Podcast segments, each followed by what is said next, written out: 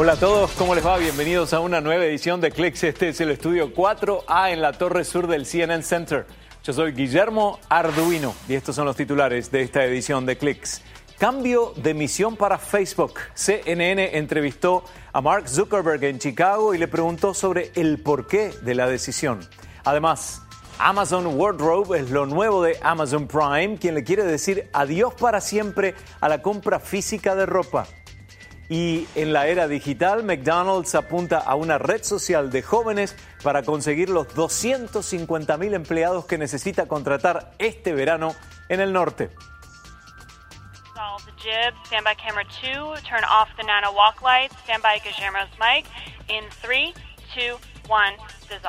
Victoria, gracias. Si hay una empresa que reúne las condiciones de ser una organización exponencial versus empresas lineales, esa es Uber. Uber no tiene inventario y su efecto multiplicador para lograr el éxito se entiende con la naturaleza de la misma. Uber es producto de la revolución tecnológica que experimentamos en la última década. En estos días Uber finalmente aceptó que los usuarios puedan darle una propina a los conductores de los vehículos y eso es algo a lo que la empresa se había opuesto desde el principio. Querían que la experiencia fuera sin ese sentimiento de obligación, pero con el lanzamiento de la campaña 180 días de cambios para mejorar la empresa en los próximos seis meses, el primer paso fue hacerles ganar más dinero a sus conductores. Está bien. Luego de seis meses de escándalos, el CEO de Uber, Travis Kalanick, renunció, pero el desafío para reemplazarlo es aún mayor. La empresa no tiene líder en el sector financiero, en el sector de operaciones ni en el sector de marketing. La ausencia de Kalanick es más fuerte que nunca.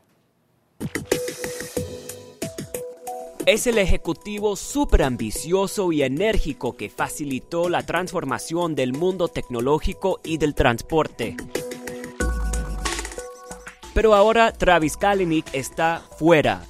Ya ostenta uno de los mayores ingresos en el mundo de la tecnología y una fortuna estimada en 6 mil millones de dólares. Abandonó sus estudios en la Universidad de Los Ángeles, la primera empresa con la que estuvo relacionado, un motor de búsqueda llamado Scour, quebró. Pero a este hombre oriundo de Los Ángeles le llegó su gran oportunidad en 2009, cuando junto a un colega concibieron la idea de Uber. Quienes lo conocen dicen que era solo cuestión de tiempo. Sin duda llegaría a su primer gran éxito. Tiene espíritu luchador y no acepta que le nieguen algo. Esto combinado con la idea de Uber diría que realmente lo llevó a tener tanto éxito. Eso pasó de ser una idea de un pequeño emprendimiento a una empresa valuada en 70 mil millones de dólares. Uno no consigue algo así si no tiene una enorme ambición. La gran idea de Uber era un futuro en el que los consumidores pidieran un taxi con solo apretar un botón y donde los conductores pudieran beneficiarse de la economía de demanda instantánea. En el mundo Uber, uno puede usar su propio vehículo. No tiene que pagar 40 mil dólares para alquilar un auto. Cobra más dólares por hora, es flexible y no tiene la exigencia de un turno. Desde el comienzo el modelo de Uber fue divisivo. Se expandió con rapidez a decenas de ciudades y países, pero muchos lo rechazaron y prohibieron el servicio. Uber no logró afianzarse en China, en febrero llegó otro reto para esta incipiente compañía, con las acusaciones de supuestos casos de acoso sexual en la empresa. Kalinick acepta que todavía tiene mucho que aprender sobre cómo liderar una empresa de nivel mundial y dijo, Fundamentalmente tengo que cambiar como líder y crecer. Sus allegados dicen que si uno no está de acuerdo con él o si no le gusta lo que él dice, queda casi en la lista negra. Hay como una órbita alrededor de Travis donde no hay diversidad de pensamiento ni personas que no estén de acuerdo con él. Nadie que le diga, quizás deberíamos tener mayor empatía. Además de los problemas con Uber, Kalinick sufrió también una tragedia personal. Su madre falleció hace solo unas semanas en un accidente náutico en California. Su padre quedó herido de gravedad. Eso llevó a que solicitara permiso para ausentarse de su trabajo, que ahora se ha convertido en una salida oficial de Uber. Samuel Burke, CNN, Londres.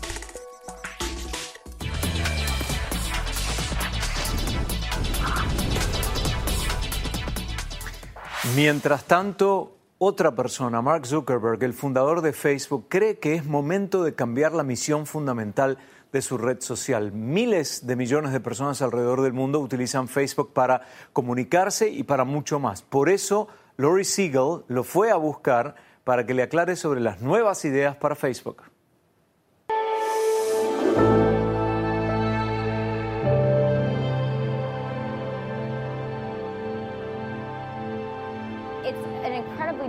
Es increíblemente importante que Facebook esté cambiando por completo su misión y que tenga una nueva. ¿Cuál es esa nueva misión de Facebook? So our new mission is to bring the world closer together. Nuestra nueva misión es acercar al mundo. En la última década nuestra misión ha sido que el mundo esté más abierto y conectado. Y hemos estado verdaderamente concentrados en esa idea, en darles a todos una voz y en ayudar a la gente a conectarse, especialmente con sus amigos y familias. Y esto es muy bueno, realmente bueno, y seguiremos haciéndolo. Definitivamente no hemos terminado esa misión todavía. Pero ahora siento que tenemos la responsabilidad de hacer más en el mundo. Nuestra sociedad está muy dividida. Eso significa que hay que ser proactivo. Hay que trabajar para acercar a la gente. Siempre ha tenido usted una visión interesante y utópica de las cosas y pareciera que esta misión de ahora en adelante es como si Facebook hubiera crecido. Facebook está enfrentando algunos de los mayores desafíos del momento y dice no es suficiente que nos conectemos. Cuando miro las mayores oportunidades y desafíos de nuestra generación, muchas cosas como poner fin a la pobreza o curar enfermedades o frenar el cambio climático son cosas que ningún grupo ni país puede hacer por su cuenta. Entonces tenemos que construir un mundo donde la gente pueda unirse para asumir esos grandes y significativos esfuerzos. Ese cambio no va a ocurrir de arriba a abajo. Nadie en el mundo puede chasquear los dedos y hacer que esto ocurra. Entonces debemos empoderar a la gente en todo el mundo para que construyan comunidades como grupos de iglesia, equipos deportivos, asociaciones de vecinos, grupos para los amantes de los perros y para las madres y padres nobles. Esos son los grupos que realmente unen a la gente. Y una vez que la gente se esté uniendo en estos pequeños grupos, eso crea y produce cambios mucho más grandes en el mundo. ¿Cómo se logra eso exactamente? Si intentamos dirigir un grupo con miles de participantes, se necesitan herramientas para administrarlo. Eso es mucho de lo que estamos haciendo hoy. Tenemos a 300 personas que han construido las comunidades más fuertes en Facebook. Algunos de ellos tienen increíbles historias de cómo empezaron a trabajar para acercar a la gente y eso llevó a grandes cambios. Eso es lo que queremos, destrabar las cosas. Nuestra visión es, si podemos ayudar a construir esas herramientas y darle a más gente el poder para construir esas comunidades, el mundo será un lugar mucho mejor.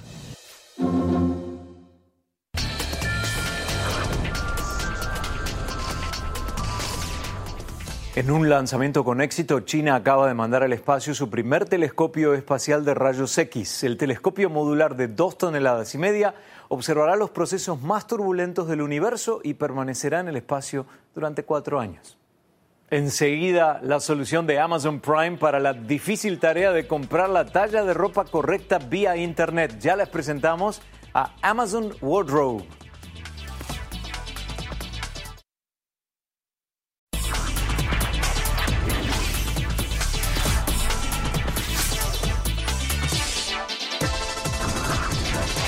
Atención miembros de Amazon Prime, la nueva modalidad de compra de ropa se llama Prime Wardrobe, a través del que los usuarios pueden elegir online tres o más artículos para ser enviados por correo y la empresa Amazon Prime les da siete días para que se los prueben y los retornen las prendas que no quieran comprar.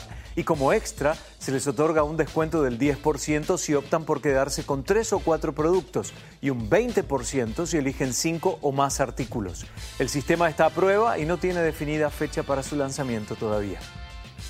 Y en estos días, una noticia que revolucionó los medios y que involucra a Amazon también es el sorpresivo anuncio de la compra del supermercado de alta gama y productor de, productos orgánicos Whole Foods por 13.700 millones de dólares.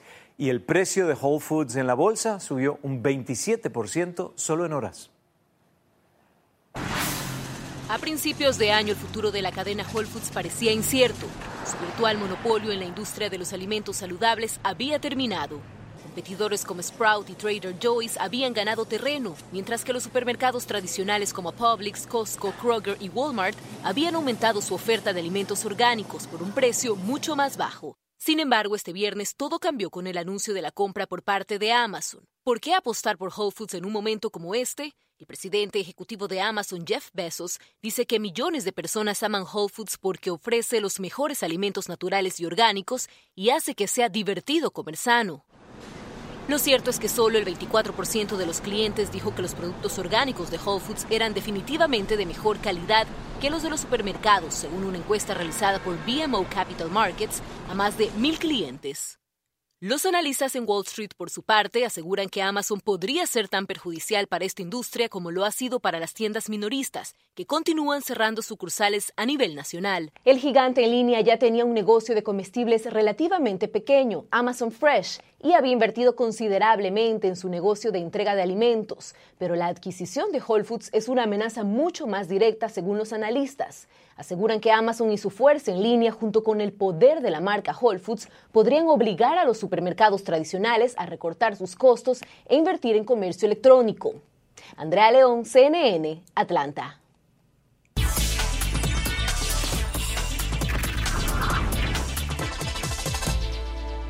En Tokio se desarrolló el IVR, que es una expo de realidad virtual y 3D. Es la exhibición más importante de Japón donde se presentan los últimos avances de la tecnología de súper alta definición. Arturo Monluí, comunicador mexicano y experto en cultura digital, estuvo allí y nos cuenta ahora sus impresiones.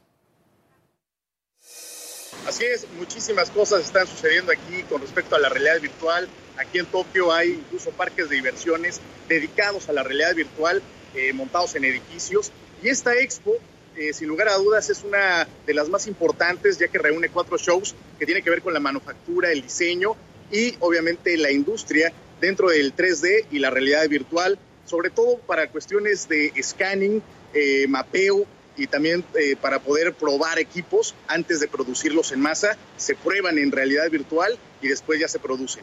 Estamos hablando de todas las industrias, no necesariamente la industria del entretenimiento, ¿no?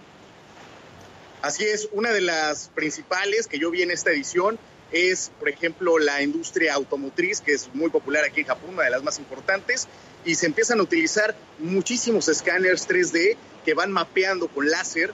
Algunos son operados por humanos, eh, otros son operados por robots, tal cual, lo van haciendo poco a poco y van capturando incluso las texturas y después de ahí eh, prácticamente es un clon digital que lo mandan a mundos virtuales y después a la nube para que otras personas puedan probar estos equipos eh, pues ya directamente en la nube en tiempo real.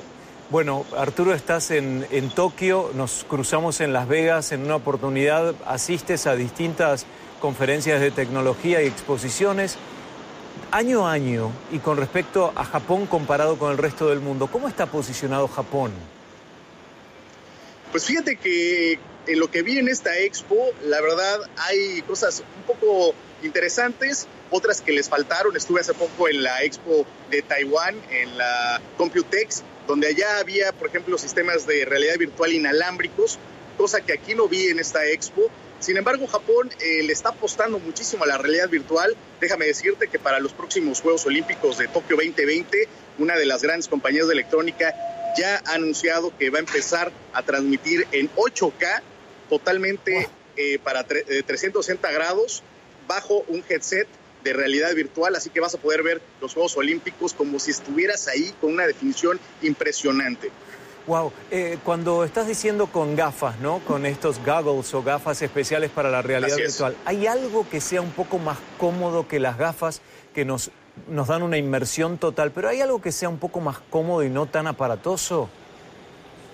Fíjate que aún no se ha desarrollado algo tan ligero de alguna manera. Lo que sí vi, por ejemplo, son nuevas pantallas, pantallas de 4K que ya eh, pues utilizan este sistema de 3D sin necesidad de gafas. Puedes ver una emersión de las imágenes, las imágenes emergen de la pantalla, salen de la pantalla como si estuvieran flotando eh, pues en tus ojos prácticamente y ya sin necesidad de ningún dispositivo ni gafas. Es lo más ligero que puedes tener eh, sin utilizar ningún dispositivo. Sin embargo, aún los headsets se siguen utilizando y es algo en lo que tendrán que trabajar en los próximos años. Arturo Monluí de Monluí Agency desde Tokio reportando para nosotros. Vamos a una pausa para ponernos al tanto de las noticias más importantes.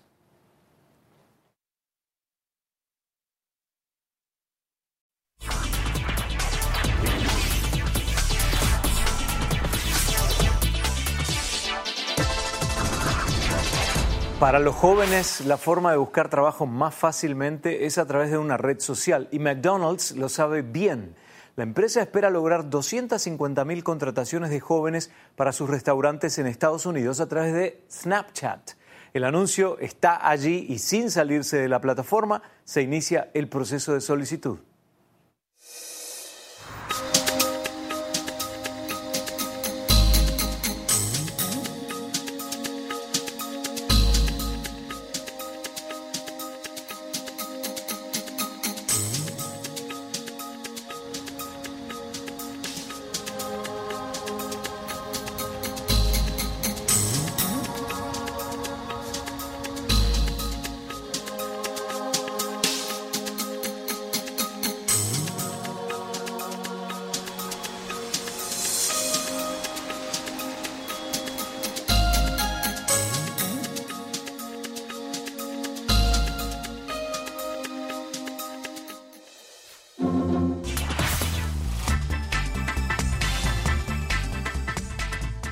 La solidaridad por sobre todas las cosas. Más de 300 anfitriones de Airbnb han ofrecido sus hogares a cambio de nada para ayudar en las tareas de recuperación tras el incendio de la Torre Grenfell en Londres. Se ofrecen los hogares para voluntarios y empleados de la Cruz Roja Británica que participan en las tareas de ayuda luego de que la organización indicara que no tenía dónde ubicarlos.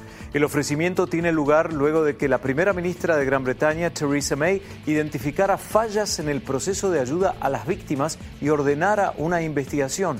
Ya se han identificado varios edificios que en su construcción utilizaron un material de revestimiento inflamable que no responde a los lineamientos de código de construcción en el país. Una tragedia para Gran Bretaña y en especial su sociedad que hemos reportado.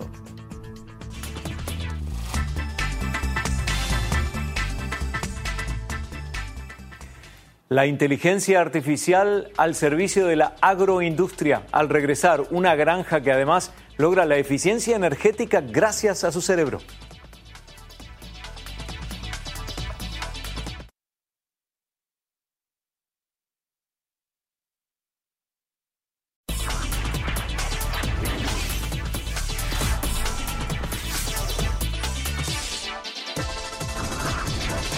Las máquinas no solo operan un programa predeterminado, también aprenden y ejecutan acciones que logran con su propia inteligencia. Tenemos el ejemplo de una granja bajo techo en Nueva Jersey. No solo es inteligente, sino también eficiente desde el punto de vista energético. Estamos en una granja que posee espacios interiores en Bowery, Nueva Jersey. Bowery cultiva productos posorgánicos. Si vemos el movimiento en las ventas de productos orgánicos, se ha producido una evolución en la agricultura industrial. La razón es una forma de cultivar productos más amigables para el medio ambiente y el resultado es lograr un mejor producto alimenticio. Sin embargo, cuando se escribieron estos estándares orgánicos, no existía mucha de la tecnología disponible que se aplica hoy. En esta granja con espacios interiores en Bowery, utilizamos tecnología que no existía en ese momento y que hoy representa la nueva evolución de lo orgánico. Construimos y manejamos este tipo de granjas a nivel comercial que nos permiten cultivar alimentos libres de químicos y libres de pesticidas, todos los días del año, independientemente del clima existente. En el campo, cuando se usan pesticidas o químicos, el nivel de producción a veces baja sustancialmente. Nosotros somos 100 veces más productivos con la misma superficie de granja y recuperamos el 95% de agua de los cultivos. Hay una importante cantidad de automatización en la granja y redujimos las cantidades medidas por aproximación. Cuando la gente manipula las plantas, a veces puede dañarlas, así que el uso de la automatización produce cultivos más puros y de mejor calidad. El sistema operativo de Bowery es, en realidad, el cerebro de nuestra granja. Está vinculado a una gran red de sensores. Tomamos miles de millones de datos que afectan el sabor, la calidad y el rendimiento. Tenemos un sistema para observar a la planta, que además vigila los cultivos y estudia con imágenes de inteligencia artificial todo lo que sucede. Así podemos entender lo que está funcionando y lo que no, y hacer cambios automáticamente en todo tipo de parámetros que afectan el modo en que crecen las plantas y los nutrientes utilizados para que tengan un mejor sabor para el consumo humano. Creo fervientemente en el poder de la tecnología y en la economía innovadora para resolver todos los problemas difíciles. Lo importante ahora es el acceso a alimentos de alta calidad en un ambiente urbano, hecho de forma más eficaz y sostenible. Es un problema que existe, podría decirse, en todas las ciudades de todos los países. Entonces, esperamos ver granjas como esta en más ciudades de Estados Unidos y, en última instancia, en todo el mundo. Ya posteamos en facebook.com barra algunas historias de esta edición para que la resposteen para sus amigos. Yo soy Guillermo Arduino, espero verlos en la próxima y nos vamos con Don Darden, nuestro camarógrafo de la cámara estática de hoy. Chao, hasta la próxima.